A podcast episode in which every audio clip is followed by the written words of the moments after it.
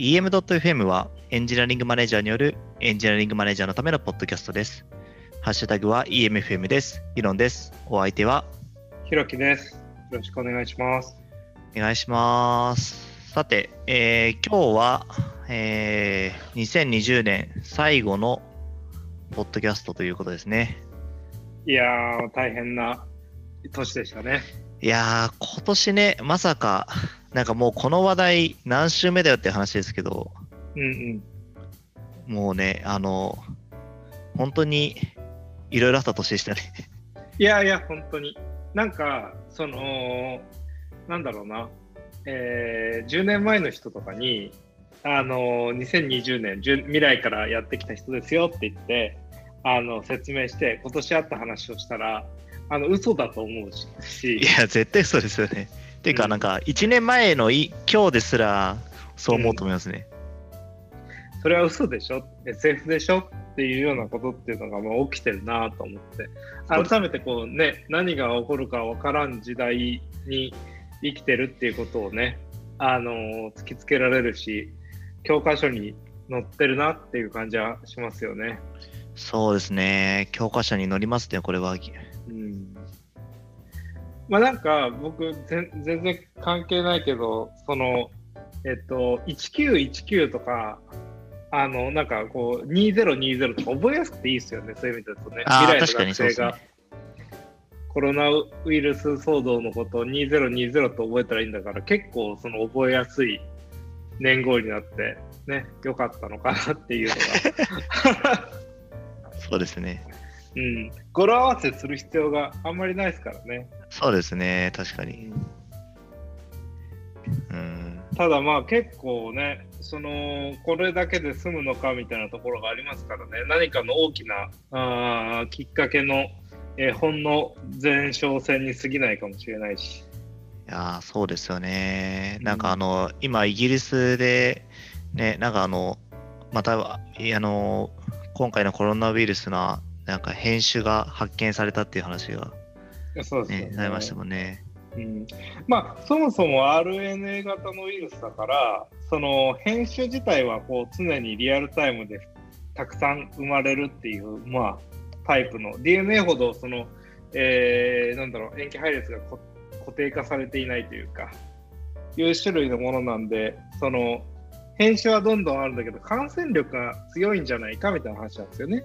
そうですね。なんか、うん確かイギリスでもう発見されてるやつだと、7割ぐらいがその新しい種類のうんうんものだっていう話がありましたよね。難しいもんでね、一応そのワクチンは効くっていうことなんですよね。新しい。そうですね、からしいですね。うんでもすごいですよね。やっぱり1年でワクチンって作れるんだな、はそのその気に人類がその今その気になったら。はい。なんか、その、なんか一連のツイートについてを、なんか僕もなんか見て結構感動したんですよね。なんか結構本当にもう先出し先出しで、うんあの、あの、こう、このワクチンの開発が進み、まあ、今回その急速に発展してったから、あの、協力者も結構多くて、で、なんかこのギリギリのこの予算の状態で、なんとかこう開発が行われるみたいな。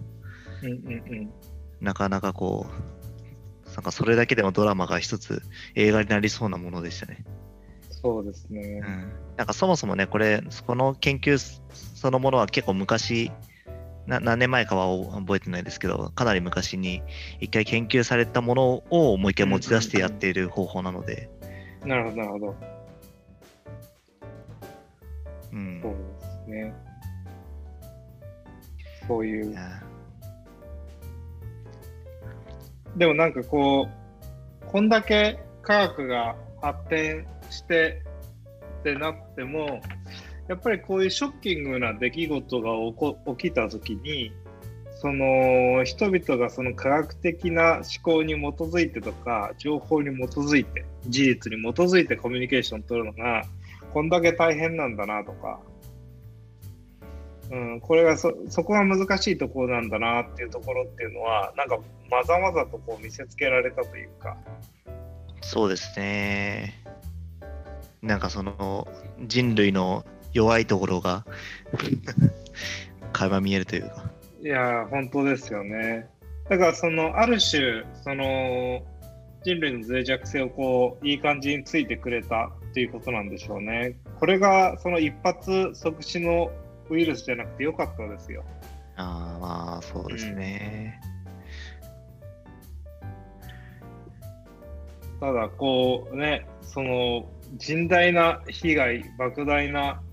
だこれから先、そのこういうものを乗り越えるためのエネルギーっていうのもどんどん割かれていくんでしょうね。うん、そうですね。なんか、だからこう、またね、なんかこの感染者数が増えてきていて、うん。あのーまあなんかあの GoTo も止まり、あのー多分この年末年始でいろいろやろうと思った人が、なんか結構行けなくなってしまったみたいなうん状態も、になった人も多いんじゃないかなみたいな気がするんですけど、ね、なんかこの年末年始をこう、どう過ごすのかっていうのって、なんだろうな、なんか去年とはまたちょっとね、なんかこの選択をして家にいるとか、選択をして、この、実家に帰るっていうものじゃなくて、なんか自分家にいなければいけないみたいな状態になっているっていうのがね、なんかちょっと、こう、なんだろう、いつもの年末年始とは全然違ううんタイミング、タイミングというか違うものになっちゃいますよね。そうですね。その、なんか、あの、僕自体、その、デブショーのところあるんで、家にいて、なんか YouTube でも見といたらいいよとか、Netflix でも見といたらいいよっていうのは全然平気なタイプなんですけど、あのね、旅行行きたかったとかはありますよね。うーん、そうですね。うん。あと、実家も僕は東京都内で近いし、っていうのがあるから、その会う、まあ、その会うことを、あの、最近もあったんでね、あの、わざわざ、あの、正月だからって言って親戚一と集まるみたいなことは計画はしてないんですけど、うん。うん。そうですね。僕も、うちの実家はあの鎌倉にあるんですけど、うんうんうんちょっとね、あの僕のあの祖母がいて、祖母もううん97歳とか98歳とか、すごい。うんすごいですよね。うんで、まあちょっとあの、ちょっとね、あの、さすがにその、あの祖母に感染するとかなりやばいなと思うので、かに私はちょっとね、あの行かないようにしようと思ってますますけど。うんうんうん。なんかあのーこんなよくわかんないことも起こるんだからって言いつつ、2021年、抱負とかってありますか、いやー、どうでしょうね。2021年ね。もう訳がわかんないですよね。訳がわかんないですよね、本当。うん。あ、でもそうそう、なんか僕、あの、その次の話題にも入るんですけど、うん。実はね、来年4月からちょっと学生に戻るというか、あの、学生あおの社会人スクール、ビジネススクールに行くことになりまして、すごい。社会人大学院ってやつですか、そうですね、うん。ちょっと行ってくるんですけど、うん、なかなか、あの、結構それが楽しみなんですよね。あの、うんうんもう僕、まあなんか結構その最近はもう、なんだろう、こう会社の人と話すことも、まあずっと話すことになってるし、あんまり社外の人と話す機会もなんかだんだん減ってきた感覚があって、ね、まあそのね、あの意図的にというか、まああの、なんか特に意図せずに、あの、そうやってその同じ学年の人たちとか、まあ教授の人たちとかと、まあ、話す機会になるっていうのがすごく刺激を受けるだろうなと思っているので、あとはなんかその、結構ね、なんかあの、僕が学生だったのはもう何年前だろう、10、10年以上前ですかね、10年以上前になりますけど、うんうんやっぱりなんかね、あの、あの、学生であるっていうのはなんかね、こう、ちょっとこうワクワクする感じがするんですよね。なんかこうこと言葉にちゃんと表現できてないですけど。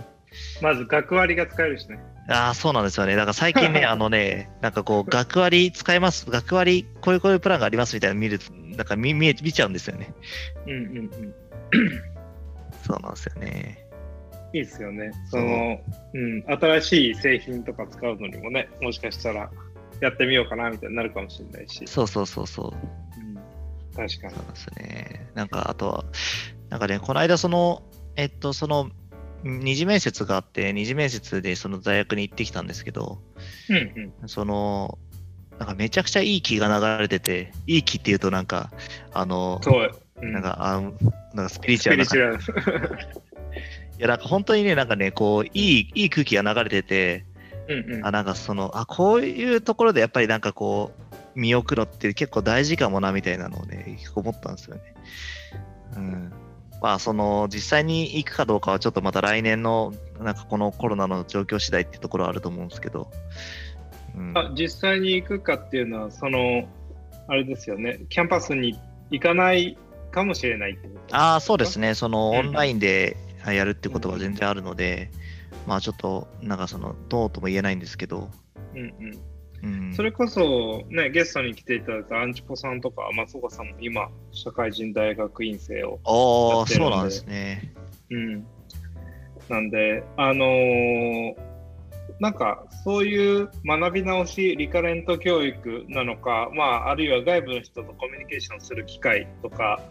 アカデミックにその一度実業やった人が入っていくとか、まあなんかいろんな意味合いを持って、あのーそういう動きが増えていくっていうのは面白いですよね。うん、そうですね。なんか、そうなんですよね。結構そのアカデミックにもう一回学び直すというか、なんだろうな。あまあ、その、僕が行くところは MBA なんですけど、うんうん。そのまあ、その、ある意味、そういう意味では、そこの勉強ってちゃんと体系的に学んできたわけじゃなくて、まあ、自分の、なんかじ、じ実体験というか、その、うん仕事をベースにまあ学んできたわけですけど、そこを一回、なんかもう一回学び直すとか、あとはその、だから学学術的には、なんかこう言われてるみたいなので、なんかちゃんと学ぶのってなんか結構、なんか嬉しいんですよね。なんか楽しみなんですよねい。や、絶対ユノンさん好きですよねい。やー、すごく大好きなんですよね。なんかね、あの、うんなんか最近、あなんかちょっと前のマネジメントの、なんか組織マネジメントではこうやって、組織論ではこうやって言われてたけど、今はこれがあ本当は正しいっていうのが、っていうのがこう分かったら、多分めっちゃツイートすると思います。なるほど、なるほど。そうですよね。その、えっ、と、なんか僕も結構注意深く、そのあたりをどう分けてコミュニケーションしようかな、説明しようかなと思うことがあるのは、その3回層ぐらいあって、いわゆるその経営学とか組織論的なやつって、その、こうコンサルティングのフレームワークとしての、なんか、あのコンサル会社が提供しているものとか、その実践的に使えるからっていう理由で、その伝承されてきた知識と、そのアカデミックに積み上げてきたが、あまりその実践的に使われていない知識フレームと、そのさらに、えーアカデミックの中でも、そのなんだろう、えっ、と、ケーススタディとかを通じて、インサイトを得ていくとかいうタイプの社会学のアプローチとみたいなのが、なんか混在して経営論とか組織論として説明されることが多かったりするから、その、えっと、どれが、んどの文脈で出てきた話でしたっけみたいなのが、結構その混ざったりしてるんですよね。特にその、うんこういう界隈で説明されるとき。うんうんなので、その、えーどの学問の出自によるのかとか、あのーなんだろう、どういうふうに実践的に使われてきたかみたいなところ抜きに、その、独立した組織論みたいなのって本当はなないんじゃないというか、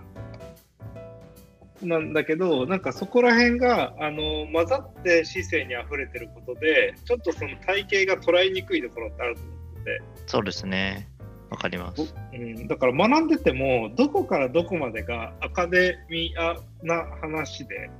何らかのその追試がされていることなんだろうとか特にその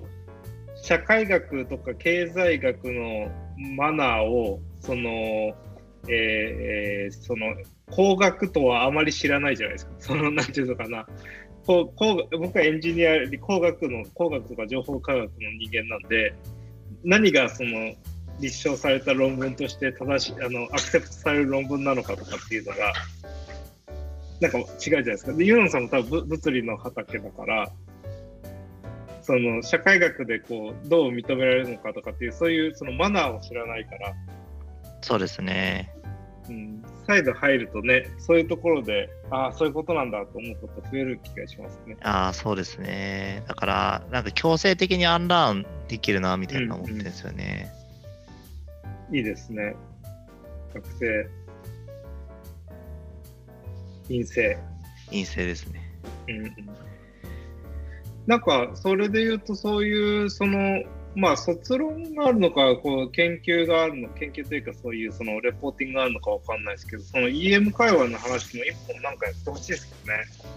ああ、そうですね。なんか、もしかしたらそういうテーマになるかもしれないし、ちょっとね、あの、なんかどうどういうことになるのかも全然まだ想像もつかないですけど、なんかもしかしてね、まあ、この業界に還元できることがあればしていきたいなみたいなのを思っていますし、うん。なんかね、結構、なんか面白いことやりたいなみたいなの思いますね。うん、面白いテーマを見つけて。そうですね。それ、ななんかあったら、その僕らなり、そのコミュニティでね、できることがあったりすると面白いですよね。ああ、確かにね、なんかその、うん、じ実証実験というか、なんか、うんうん、確かに。なんかね、1本ぐらい、まあそのメインではね、違うかもしれないけど、うん、なんかサブでそういうリサーチとか書くこともあるかもしれない。そうですね。うん。えー、もしかしたらだからあのアンケートにご協力くださいっていうのがたまにある。たまにネットで流れてくるやつに皆さん協力いただくかもしれないし。うんうん、でも結構ねそういうのはああるかなと思います。結構その社会人大学院としてのアプローチとしてはそういったそのあるコミュニティへのコネクションがしっかりあるっていうのは絶対的な強みなんでね。そうですね学生の時学生の時の2番前陣でそのゼロからやるぜみたいなことしなくていいかもしれないっていうのは一つあります。確かにね、あの、たまにね、その本当の、その、なんだろう、社会人ではなくて、普通の、あの、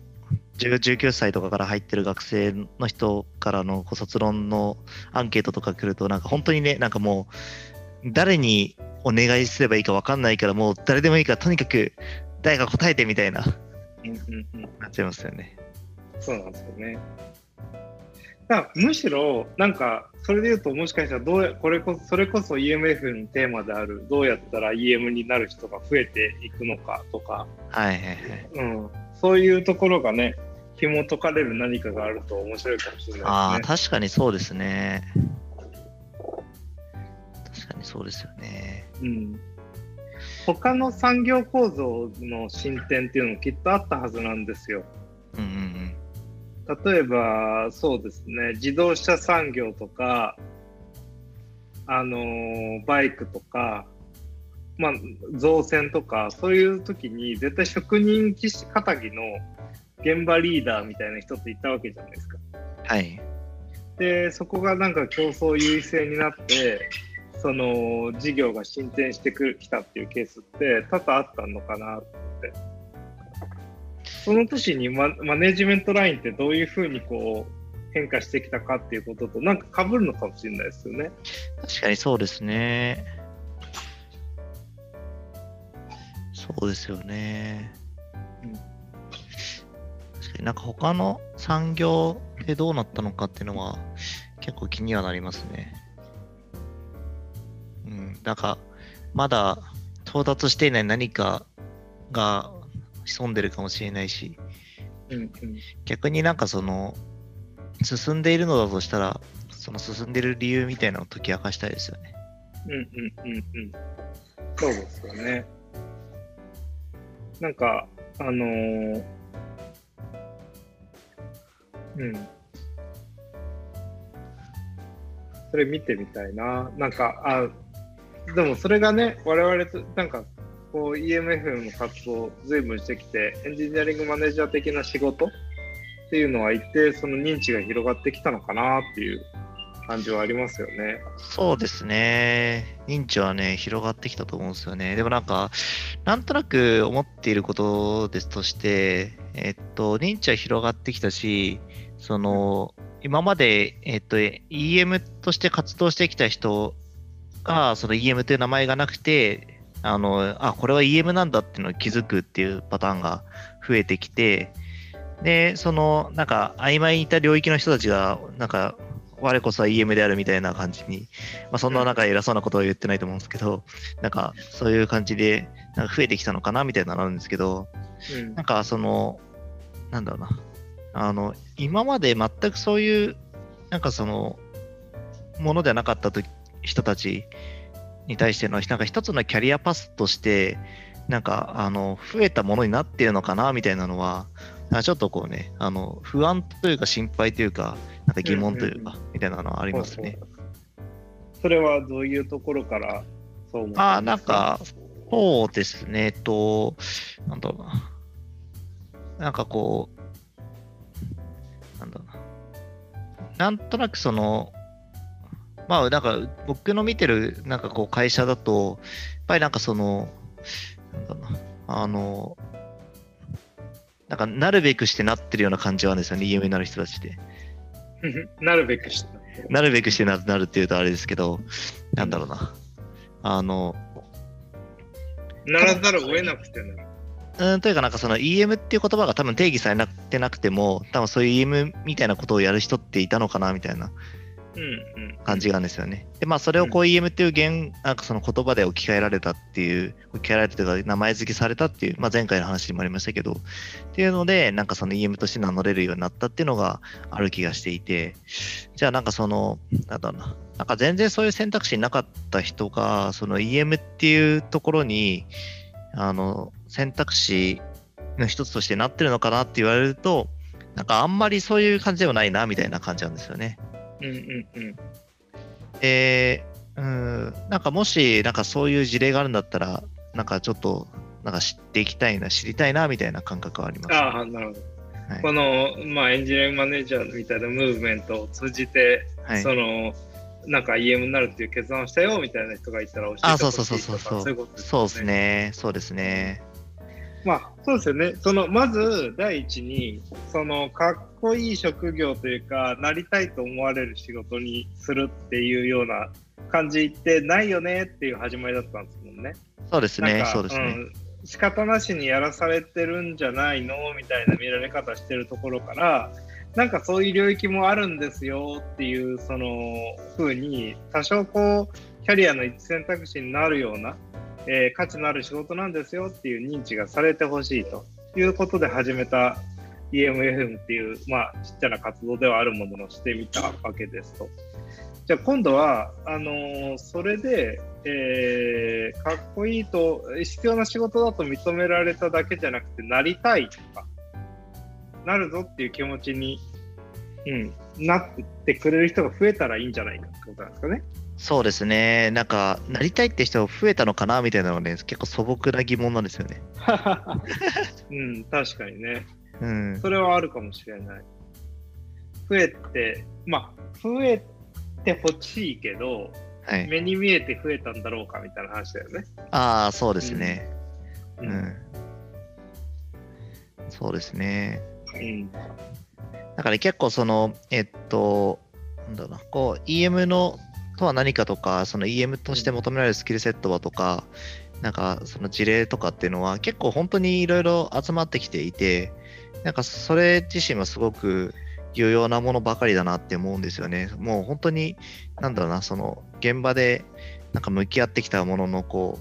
う、なんかこう集合体というか、みんなこう向き合ってきたものをなんか赤裸々に語ってるっていうのは、なんかめちゃくちゃすごいことだと思うんですよね。まあ、前回も結構話しましたけど。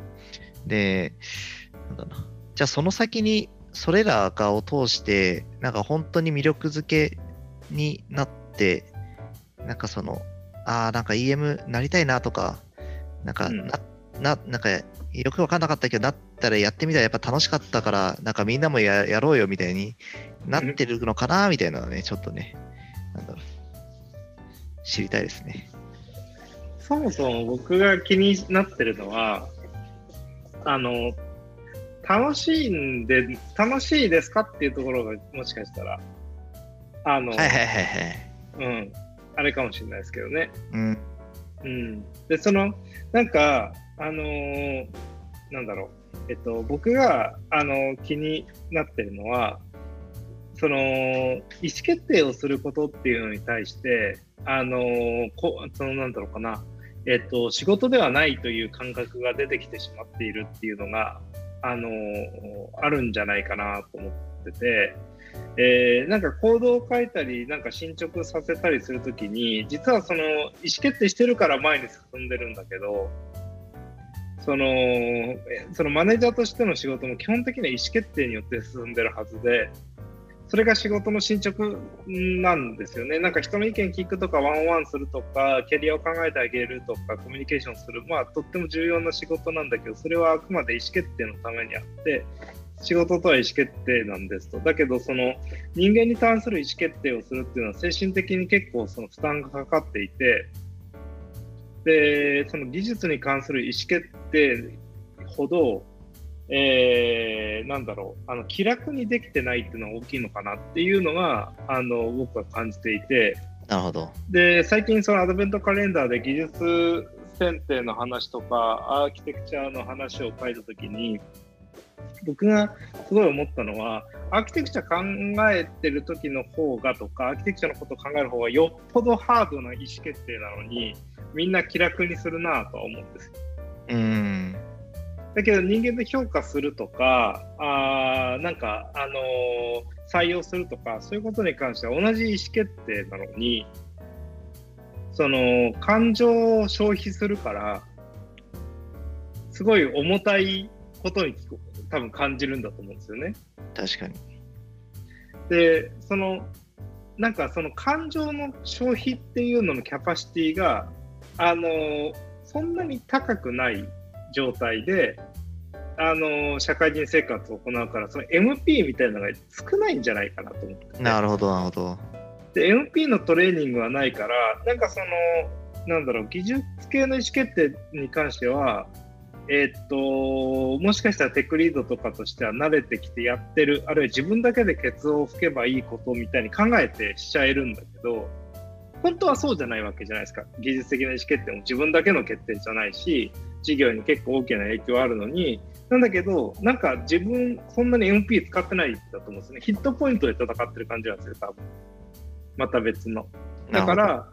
その、えっと、別のポイント使ってるから、なんかその同じく意思決定みたいな思いって感じるんじゃないかなっていうふうには思いますね。ああ、なるほどね。で、なんか、どっちも同じようにその意思決定のポイントを鍛えていかないとその感情的なポイントを踏まえていかないとやっぱり授業の進捗には進まなかったりするからなんか過度にその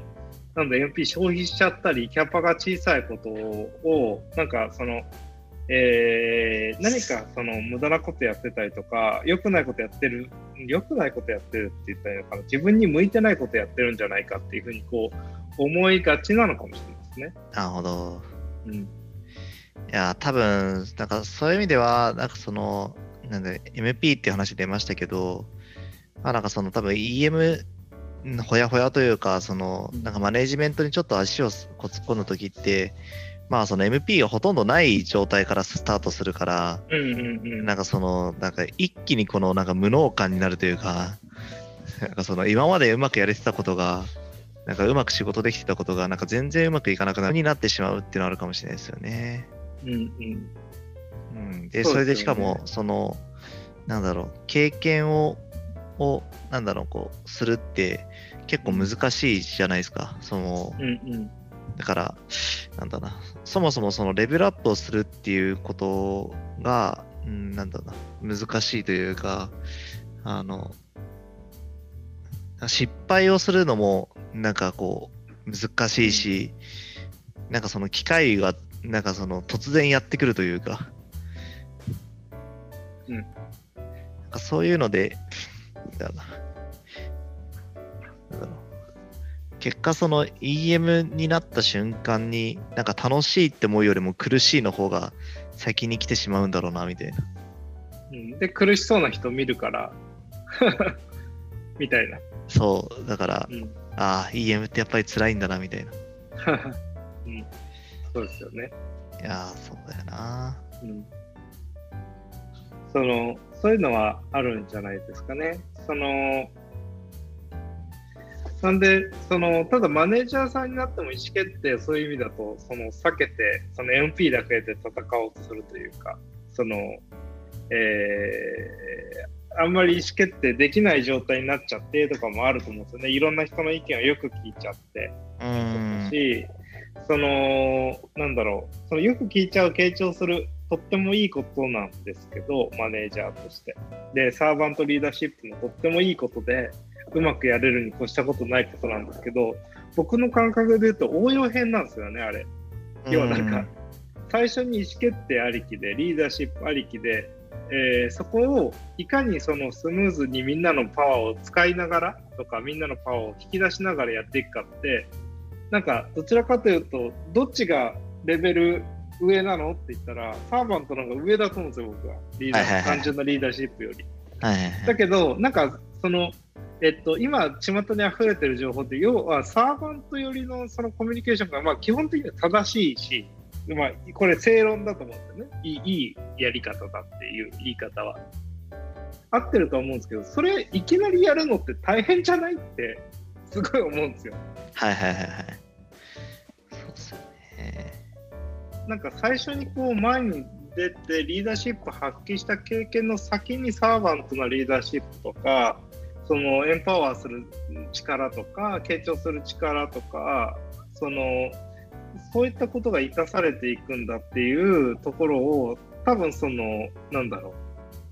う。周りもねそんなにそのとか EM 自身もそこまで認知してなかったりすると最初からそのさなんだろうサーバントに行こうとしちゃって気がついたらリーダーシップのないサーバントになっちゃいましたみたいなこともなんか起きたのかなとはちょっと思って、なるほど。で、そうすると余計なんか、あの、それは奴隷にはなりたくないっていう、そのね、召使いにはなりたくないっていう意味でのサーバントっていう意味で捉えたら、そのサーバントにはなりたくないので、えー、EM になりたくないなとか、マネージャーになりたくないなって思うのかなっていうのはもう一つですよね。うん。なんかね、僕の感覚だと、なんだろういろいろやった結果、一番合理的なのはサーバントに行動することだみたいな感じがあるんですよね。うんうん。なんかその、なんだろうな、こう言うとすごいドライな発言になっちゃうんですけど、なんかその、うん、なんか、いい人であるみたいな感じではなくて、普通に、なんかその、それをやることが一番合理的だから、サーバントであるみたいなのが、なんか僕の中で結構あるんですよね。うんうん。それはそうなんだと思います。だから、応用編なのかなっていう。うん。うん。それっていきなりたどり着けることじゃないんだと思うんですよね。そうですよね。うん。とか、そのあたりのステップをこう見守りきれない何かっていうのはありそうだなっていうのはもう一点難しそうなポイントだなと思いました。ああ。うん。あと純粋にあの、この界隈、その、あれですよね。要は、あの、転職することによる給与上昇っていうのが、比較的、その、いろんな場面で成立しちゃうので、あの、キャリアの築き方として、転職による給与上昇が、その、メインの、その、目論みに当たるっていうのは、そんなに非合理の選択肢じゃないと思うんですよね、プレイヤーとして。うん、そうですね。うん、だからこそ、そのマネジメントになったってことが、その転職における不利に働くんじゃないかっていう、えっと、印象があるんですよね。はいはいはい。で、実際にはそんなことないんですけど、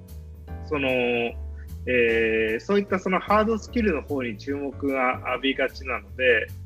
その、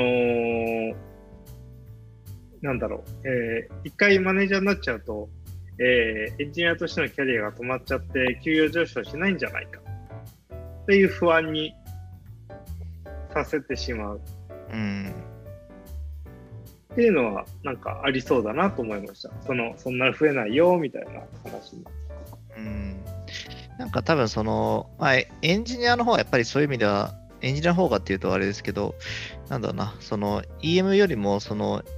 なんだろうな、こう、なんとかエンジニアとかの方が、やっぱりなんかその、ある程度こう透明性があるというか、まあ、そういうこう給与上昇であったりとか、うん、あの、何をやるかみたいなところも含めて、透明性があるので、まあ、キャリアをを描きやすいというか、もちろんね、その、えっと、まだ歴史的にも浅いので、うん、その最終的にキャリアがどうだったらどうでやるみたいなのはないんですけど、ないのは別に共通はしてるんですけど、でも、なんかこう、直近で見ると、やっぱりそういうこと情報の透明性から、なんだろうな、あの、やっぱりそういうなんとかエンジニアっていう方が、なんかキャリアとして選ばれやすいのかもな、みたいなのは、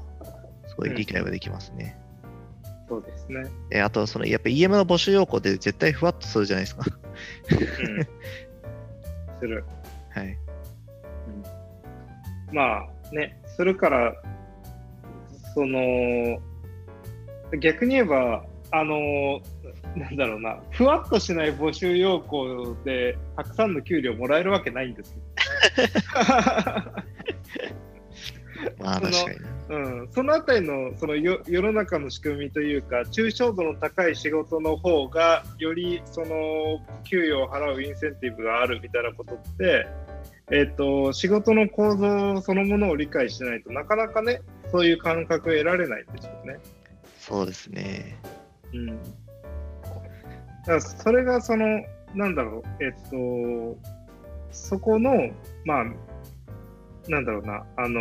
マインドセットのギャップがあるっていうのをうまく乗り越えることができないっていうのがきっとあって、だからそのジュジュニアな方からシニアになっていく過程でマネジメント経験とかあったりすると、一回それでまたエンジニアに戻ったとしても、よりスキル発揮しやすくなるしとかっていうことが出てくるんだと思うんですよね。うん。うん。なんか普通にそのマネジメント経験があると、なんだな、その、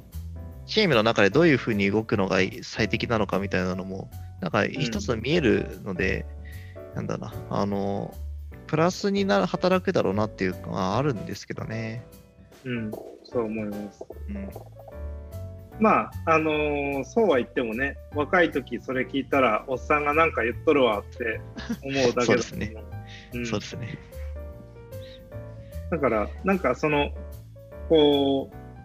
う、なんだろうな、あの、ふ増える方法は僕はなんとなくイメージがあって、はい。あの、エンジニアの人口が増えると、はい。その人たちをマネジメントしなきゃいけなくなるので、ああ、なるほどね。あの、必ず増えていくと思うんですよね。はいはいはい。で、それは、あの、エンジニアの人口っていうのは増やさざるを得なくなってくるとは思うんですよね。うんううんん。なんで、その、新しい学び直しもそうだけど、その、まあ、何らかその、今、僕らのイメージするエンジニアとはちょっと違うかもしれないけど、エンジニアに類する人たちっていうのは、どんどん増えていくんだろうな。その上でマネジメントが必要とされる、えー特にこういうシステムを作っていく中でのマネジメントっていうのが必要とされるっていうのは、あのーあるんだろうなと思います。特に事業会社でっていうフォーカスが当たると余計。ありそうだなって気はして確かに。ますね。確かにそうですね。うん。なんで、その、なんか、やっぱり10人に1人ぐらいはね、マネージャー欲しいですから。そうですね。うん。あとはね、なんかこう、ちょこちょこ聞こえてくるのは、なんか EM 割と増えてきたけど、さらにその EM を束ねる人っていうのが、またいないみたいなね。そうですそういうね。まあ声も聞、こえてきたりとか。そうですよね。うん。あのーよりその経営に近くなるかもしれないし、うん、大変ですよね。あの で、なんか僕最近、そのいろんな会社の人にそういう人から採用したいっていう声とかさあのやっぱり一発目言われることなんですよね。特にエンジニアたくさんいない段階でマネージャーさんとか、あのーマネージャーオブマネージャーズみたいな人が欲しいと。でも結構大変だなと思ってて、うん。に鶏卵みたいな話で、その言うと、その鶏卵ってまあどっちもだと思うんですけど、そのエンジニア採用してある程度いないことには、そのマネージャーを雇えないしとか、雇ってうん。もその力発揮しづらいしとかって絶対的にあるよなと思ってて。で、かつトップ層から採用していくって、その環境がない中で立て直してくれみたいな、ゼロから作ってくれみたいになるから、大変だよなっていうところで、うんいうふうには思うんですけどね。でも結構その1人いればなんなんとかなるんじゃないかっていうのはやっぱ考えがちなところではあるんで、うん。うん、そのあたりがね今後そのなんだろう大変になりそうだなって気はします。うん。なんかね、なんかその、あんまりこう、こうマネージメントが必要とされてない段階でマネージャーを入れるのって、まあ、ある意味先先行投資って見方見方もするし、逆になんかこの過度な最適化をになってしまう可能性もあって、うんなんかね、そこがなんかこう絶妙というか、うんか、あの、そのラインを見極めるのが結構大変ですよね。うん、大変な気はします。その、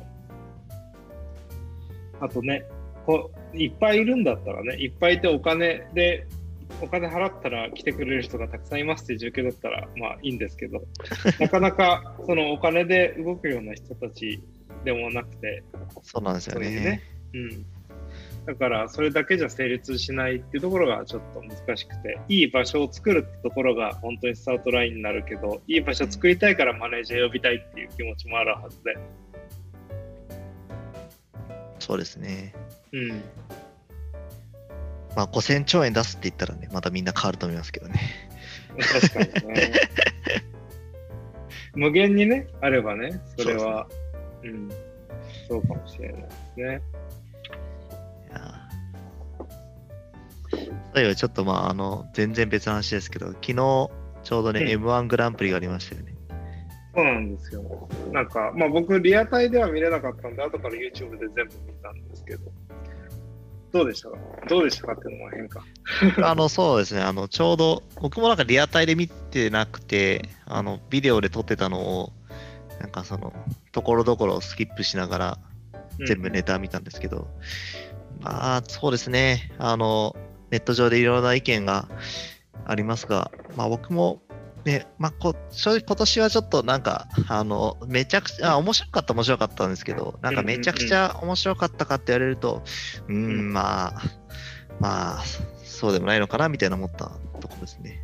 なんか去年の、その、がうまくできてた、できすぎだったとかっていうのもあると思うんですよね。史上最高点数取って、えーミルクボーイ優勝みたいな。うん、その、なんか見てて思ったのは、あのー本当に劇場閉まってたんだろうなって思ったんですよね。全く同じこと思いました。だから、なんかやっぱ練習の回数とか、その試行錯誤してきた量っていうのが、こんだけその質に転換されるんだなっていうのは思ってて、あ僕、多分今回その M1 で見た人半分以上知ってるお笑い芸人だっ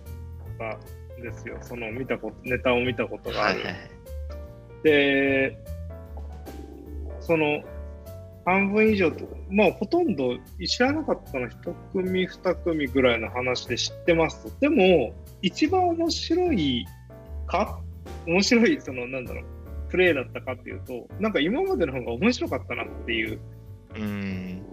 ふうには感じてて、なんかもっとできてるのにとか、もっとその間が良かったりしたはずなのにって印象の方が強いですよね、今う回ですごい緊張す、うん、緊張感があったのかなとも思ったんですけど、やっぱりその舞台にかけた回数なのかなって。そうですね。なんか僕がちょっと思ったのは、なんか、ちょっとね、僕もなんかお笑い業界すごい詳しいわけじゃないんで違うかもしれないですけど、まあその、なんか全然その、そういうこう、お笑いの場所がやらなかったってことで、なんかあの YouTube とか、なんかその、なんか撮影して公開するみたいな風なのが多くなったんじゃないかなみたいなのを思って、で、それの結果、なんだろうな、こう、なんだろうな、なんかみんなこう集中して、その向き合ってみるというよりも、なんかなんとなく流し耳するみたいなパターンが増えてきたから、うんなんかこう、どこかをすぐ切り取ってすぐに笑えるみたいなお笑いに、なんか転換してったのかもしれないなみたいな思ったんですよね。うんうんうんなるほど、なるほど。あーだからなんかその、まあなんかね、あの最初に言ったことを最後に伏線回収するっていうのもありましたけど、なんかあの、結構そういうのが、なんかね、今年は少なかったというか、なんかよく聞いてるとなんか面白いみたいなのがあんまりなかったかなっていう。うんうんあって、まあ僕結構そういう方が好きなので、これ個人の思考性として。ね、なんか、そういうのって、なんだろうな、こう集中して見てる人を目の前にしないと、やっぱり、あの、なんかできない芸だと思うので、うんなんかそういうのがね、ちょっとこう、なんかお笑いのなんかこう、思考性もなんかまた変わったのかもしれないな、みたいなの思ったんですよね。なるほど、なるほど。はい。なんか僕が思ったのは、その思考性の変化まではちょっと考えが及ばなかったんだけど、その、なんだろう、えっと、僕、その、じゃあ、どっかで講演しましょうとか、LT しましょうとか、発表しましょうっていうのに、去年、まあ、たくさん会場に呼ばれて行って、喋るはいことしてきました。で、そうすると、一回、その、やるごとに喋る内容っていつも洗練されてくるんですよ、同じ資料だとしても。あー、はいはいはい。で、それってお客さんのリアクションで、なんか、まあ、M1 とまではいかないものもちょっと受けたりとか、いい反応があったものは残し、そうじゃなかったものは、あの削っていきっていうことを繰り返してブラッシュアップされていくって過程がありました。あー、なるほど、なるほど。で、今、今年どうだったかって考えてみると、その Zoom とかで、あのーまあそういったオンラインイベントとかで発表することがありましたと。そうすると、お客さんの顔、聴衆の顔、リアクションっていうのが、そこまで取れリアルタイムにとか、リッチな情報で取れないんですよ。その、パチパチパチがあったりとか、質問があったりとかはテキストベースでとかあるんですけど、聴衆一人一人の顔から来る、あ、今話が受けてるなとか、えーなんかこれは面白い、えーあこれつまんないなとかっていう情報が極端に欠落して、画面で資料を向向き合いながら喋ってるって状態が今年は随分続いたんですよ。はいはいはいはい。で、るそうするとなんかブラッシュアップされていかないんですよね。その、一人喋りみたいな風に、えー、朗々と喋るのは喋り慣れはするんですけど、洗練はされていかないんですよ。なるほど。なんかそれが、なんか、その漫才っていう特に M1 みたいな競技性の高いものって、よくその吉本がすごいたくさんその決勝に残るじゃないかって批判の的になるんですけど、吉本ってどんな若手芸人にも毎日に近いレベルで舞台があるんですよ。なるほど、なるほど。そうすると漫才をかける機会っていうのが他の事務所に来るって桁違いに多いんですよね。そうするとお客さんからリアクションがあって、ブラッシュアップしてを繰り返して、で、その洗練されたものを、じゃあ、お出ししましょうっていうのが M1 グランプリです。なんで、その回数が多い吉本の方が増えちゃうっていうのが構造上あるよみたいな話が聞いたことがあって、まあ、それはそうなんだろうなって思う反面、その、今回の2020は、そのかけた量が少なかった結果、こういう、その、いや別に面白いネタだと思うんだけど、なんか洗練されてないなっていう印象が強いのかなっていうふうには思いました。あなるほどな。いや、それはそうですよね。その話はすごいわかります。確かにね、なんかその、なんか M1 とほぼ同じネタで過去にやってたみたいなのは、なんかね、うんうん。なんかこう、みみ他のこう動画とかで見見見えますけど、確かになんかちょっとなんかあの、まだなんかこう洗練されてないなみたいな感覚って、なんか昔の動画はあって、でもやっぱ M1 の時は、なんかその本番の舞台ではなんかやっぱすごい面白く仕上げてきてるなみたいなのあるんですよね。あったんで、確かにな、今年はそれがなんかちょっと少なかったっていうのはあるかもしれないですね。うん。なんかそういうその何ですかね。その量が質に転化していくみたいなことっていうのがあってそのなんかあのーその状況をあまりこうなんていうかな。あの眼前に見ることってないないなと思ってて。特にそのお笑いのとかだとそのアウトプットのやつ最後までできたやつがそれ面白い面白くないみたいな判断で消費者はしちゃうけどなんかそういうその積み重ねの部分とかっていうのは大きいんだろうなみたいなのすごい思いますよね。確かに。確かにな。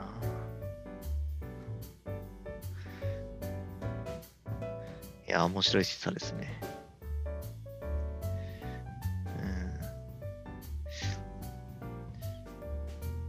そういう意味では、ひろきさんで今年って、あの、なんか講演回数ってどうでした？あの、去年と比較して。講演の回数、まあ、喋った回数は、えーっと、少し減ったかなぐらいかもしれないですね。ああ、そうなんですね。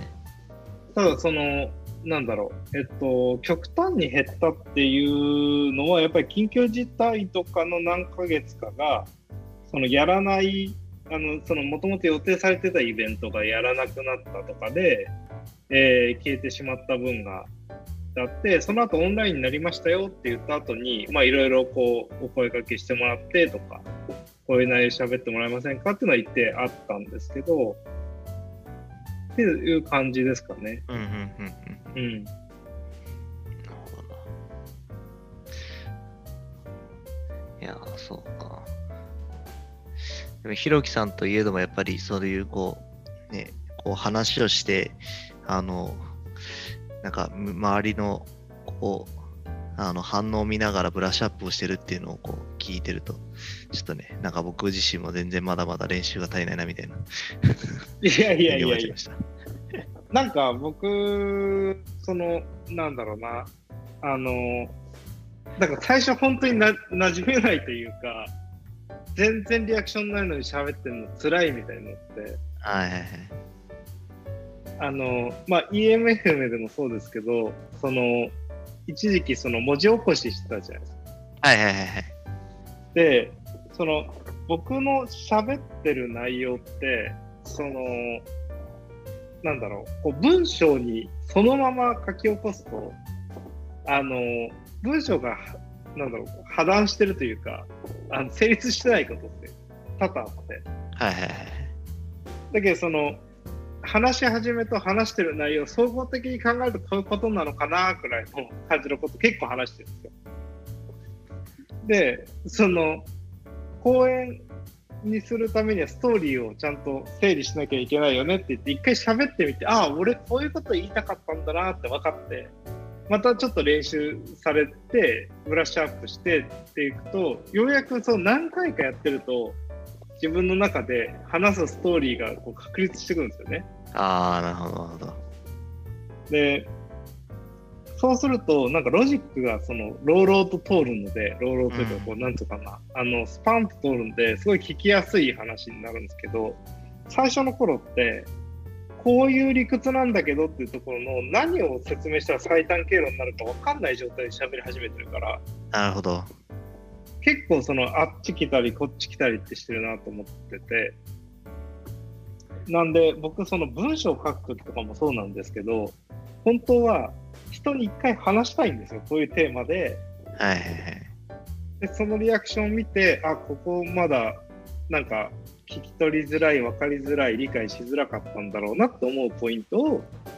ちょっと良くしてまた話してみてみたいななるほど。でわかるかもしれないですね。うん。なんか僕もね、やっぱりこう、一回ブログにまとめるとか、他の人に話すみたいなことを知ってから、なんかもうちょっとその、大きな場で話すとかってした方が、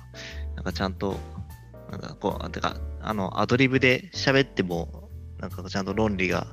破綻しないで喋れるみたいなのあるんで、なんかそうそう、僕はあの、なんかその、今回のその文字起こしもそうですし、なんか過去にね、あの、ブログを一回声で収録してやってみようみたいな思った時に、意外と自分の喋ってることって、あの、論理的に全然喋ってられてないんだなってことに気がついてしまって、なんかちょっとね、こう、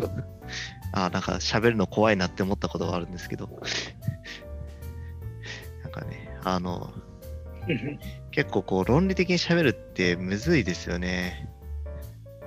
あのこれ聞いてらっしゃる方は多分自分の発言を全部文字起こしして読んでみたことっていうのをされた方も少ないかもしれないからあのこんなに破綻してるんだっていうことに気づきにくいかもしれないですけどあのいやー綺麗に話したぜと思ってることが全部文字に起こされると全然ちゃんとしてないっていうのは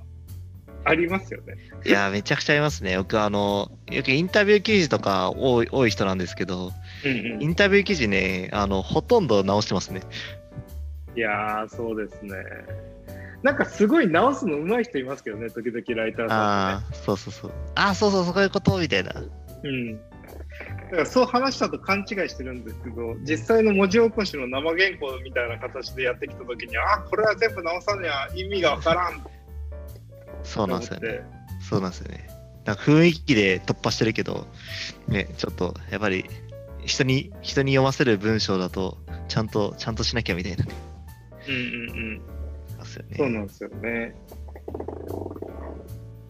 いやーでもこの緊急事態宣言また行くかどうかは分からんのですがもう少し落ち着いてきたらそのオンラインも含めてちょっと大きなイベントやりたいなと思ってるんですよね。おー、いいっすね。なんか今、ひろきさんの頭の中でどういうのを想定してるんですか？ちょっとそのなんだろうあのー developer experience みたいなところにフォーカスしてそのどういうさまざまな技術なり組織なり文化なりいろんなそのアプローチが developer experience を中心にあると思うんですよね。でそういうものをなんか一つこう叩いていけるような感じのそのなんだろう engineering manager だけじゃなくてその周辺の全部を巻き込んだ形で developer experience というものを考えていけるような、えー、会が作れないかなと思ってるんですよね。ああ、いいですね。なんかね、その、まあ、微妙にその、なんだろうな、こう、この、コミュニティが違う人たちが一つのイベントに集まるみたいなのって結構やってみたいですよね。うん、そうですね。なんかその僕はそのなんだろう最近だとその指定協会とかで2つの DX みたいな話をするときにやっぱりその開発者がこれを簡単にできるようになってるって環境っていうのがイノベーションにどんだけ大きい影響を与えるのかっていうさっきの M1 の話じゃないけどどんだけ舞台にかけてるのかっていうことが質を作るよみたいなことってあると思ってて。うん。でそこが実は本当に必要なところなのになんかそのすごい、えっとトッピなネタだよねみたいなところばっかりに注目されてしまうんだろうなっていうのが多分その M1 と一緒で M1 もその変化球だけじゃ優勝できないわけですやっぱりその裏付けられた質が宿ってきて初めて優勝していくってことあると思うんですけど、うん。うん、なんかそういう部分っていうのは結構その本当のイノベーションでは大きくて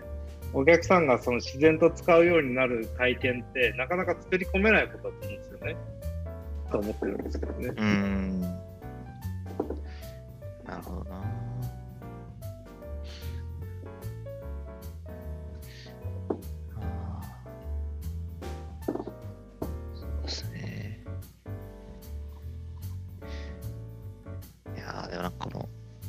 量が、ね、質に転換するみたいなのって、なんだろうな。なんか分かるようで分からないし、分からないようで分かるっていうこう何も言ってないことを言ってるんですけど、あの、なんだろうな、えーっと、実際問題、量が必要、量が、えーっと、担保してるみたいな、量量で、あの、質が上がるみたいなのって実際あるなって思うんですけど、なんかその量やってる時って、なんかそういう感覚って結構、なんかないかもなみたいな。ねそのなんか、いやな、前、いつも同じことやってんな、みたいなのを思うことの方がむしろ多いんじゃないかな、みたいな感じがあって、うん。なんかスポーツとかもそうだし、まあなんかそのゲームとかも、なんかそういう対戦ゲームとかもそうなのかなと思うんですけど、やってる時はね、なんかその自分がの質が上がってるっていう感覚は結構少なくて、なんか気がついたら質が上がってるっていうパターンの方が多いから、うんあその、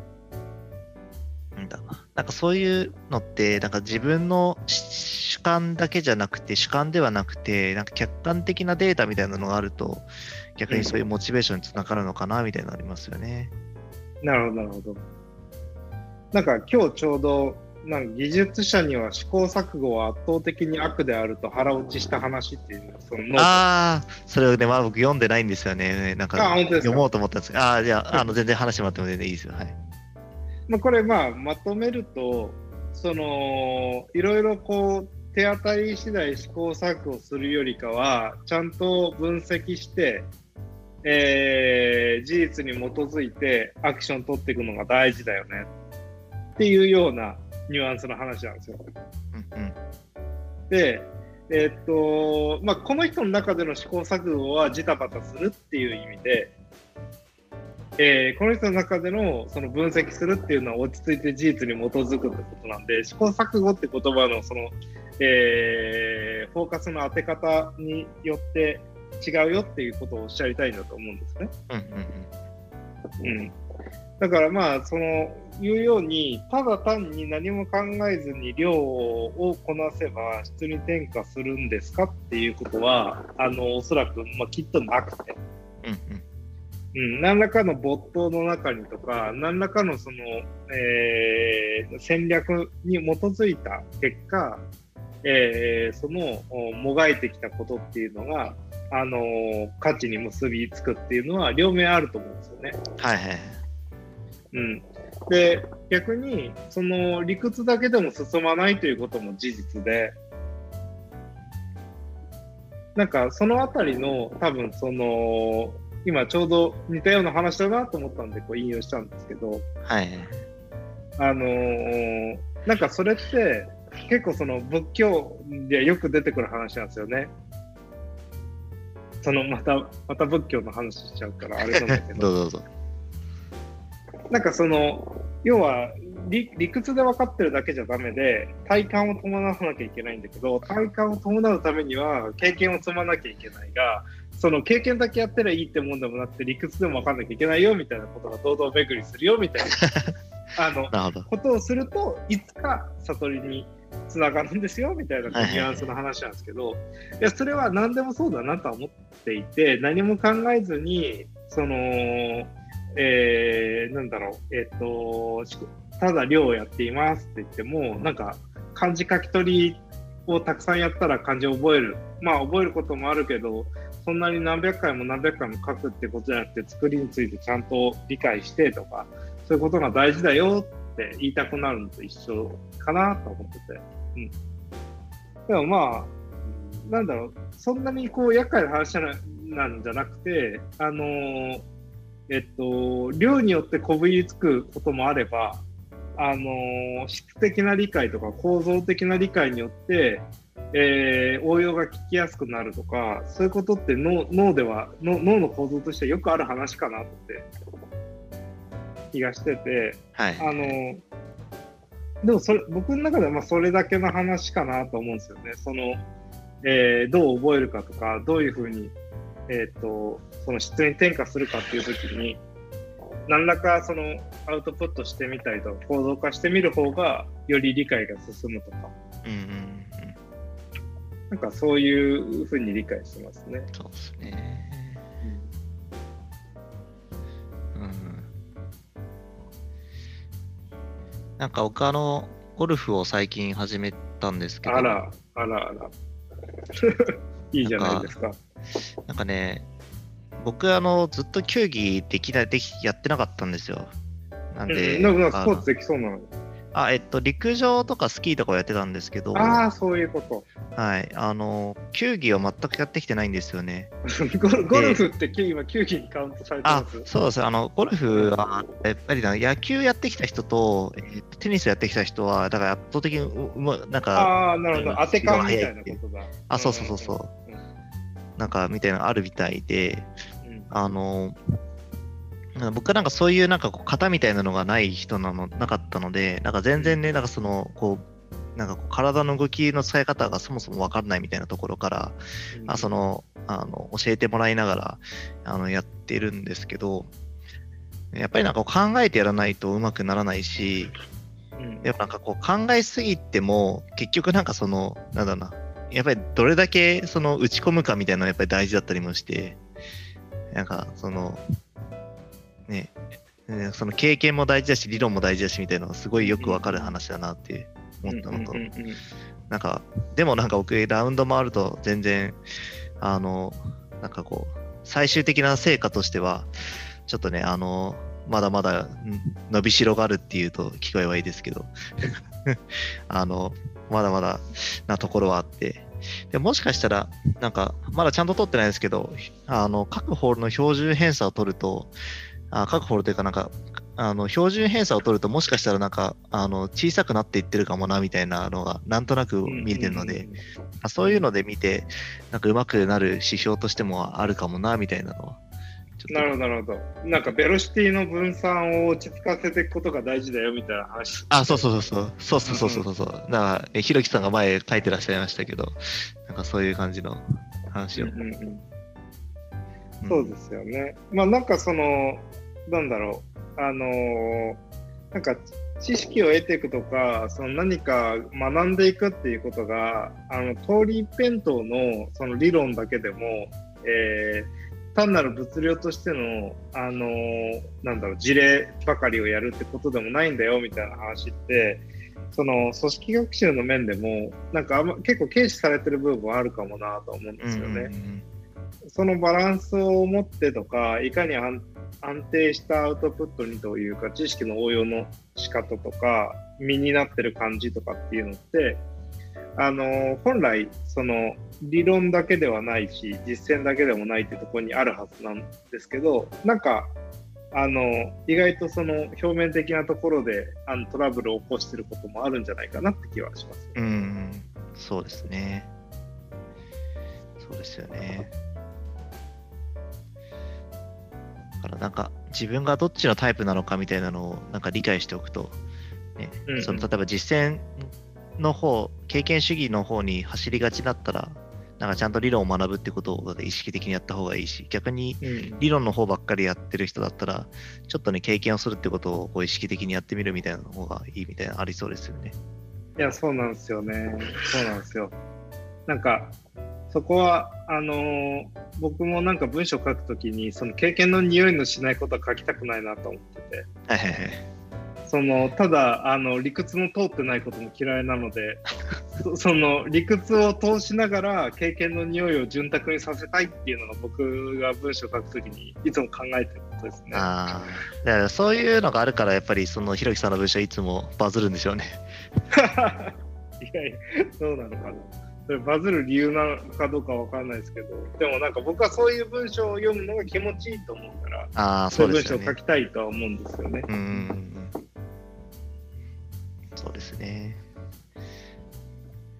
いやこれはなかなか今日は面白い話ができてきましたね。そうそう、じゃあ締めますか。そうですね。いやーなんかね、この最後の、まあ、今年最後の話でしたけど、結構いい話ができたなって思いましたね。確かに。はい。さて、えー、リスナーの方はいかがでしたでしょうか？皆さんの声をぜひ我々に届けてください。ご感想、こんな話をしてほしい、これってどうなってるの？ここをもっとこうしてほしい、など、ハッシュタグ EMFM でつぶやいていただけると幸いです。また、ゲスト出演したいという方も、ハッシュタグ EMFM か、ユノンフィズ、ひろき大地までご連絡ください。それではありがとうございました。ありがとうございました。